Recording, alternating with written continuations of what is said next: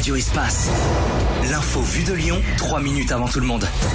Dans un instant sur Radio Espace, on écoutera Offenbach et tout de suite vos informations avec Léa Dusson. Bonjour Léa. Bonjour Lionel, bonjour à tous. Il est finalement décédé des suites de ses blessures. Un homme a été tué dans une rixe à la Guillotière, dans le 7e à Lyon. Les faits remontent à la nuit de mercredi à jeudi. Un suspect a été arrêté dans la foulée et placé en garde à vue. Il détenait un point américain. Selon les premiers éléments de l'enquête, la victime portait des tatouages extrémistes. Des objets ornés d'une croix gammée ont également été retrouvés dans ses affaires. Un nouveau blessé par balle à. Un homme de 30 ans a été touché au tibia alors qu'il se trouvait dans la ville nouvelle. Ça s'est passé mercredi après-midi. Les auteurs ont pris la fuite en voiture. Une enquête est en cours. Conséquence, des sections supplémentaires de CRS seront mobilisées dès aujourd'hui et tout le week-end dans la ville. L'actu, c'est aussi ce grave accident entre Rhône et Loire. Trois voitures sont entrées en collision hier soir sur la 89 aux abords du tunnel de Violet. Quatre personnes ont été blessées, dont une grièvement. L'intervention a nécessité la présence d'une trentaine de pompiers cette nuit.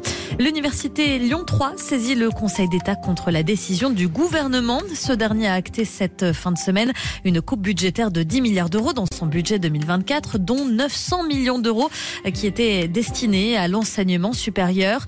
Le gouvernement a choisi d'outrepasser ses compétences et de contourner le Parlement, a dénoncé l'université.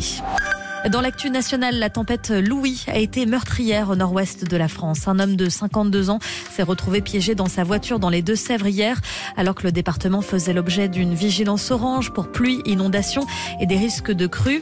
L'homme est décédé. À noter que 90 000 foyers étaient encore privés d'électricité ce matin. J-1 avant le coup d'envoi du Salon de l'agriculture à Paris. Un défilé est attendu dans la capitale à l'appel de la coordination rurale. Les agriculteurs entendent maintenir la pression sur le gouvernement. D'autres manifestations sont prévues en fin de journée par la FNSEA et les jeunes agriculteurs. En local, des tracteurs ont été installés devant la plateforme logistique Intermarché à Saint-Quentin-Falavier près de Lyon.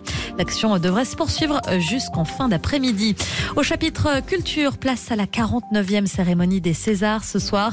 L'événement va se tenir à l'Olympia à Paris. Une soirée présidée par la comédienne et réalisatrice Valérie Lemercier, retransmise en clair sur Canal Plus à partir de 20h45. Parmi les films favoris, on retrouve L'anatomie d'une chute ou encore Le règne animal. Léa, on passe au sport.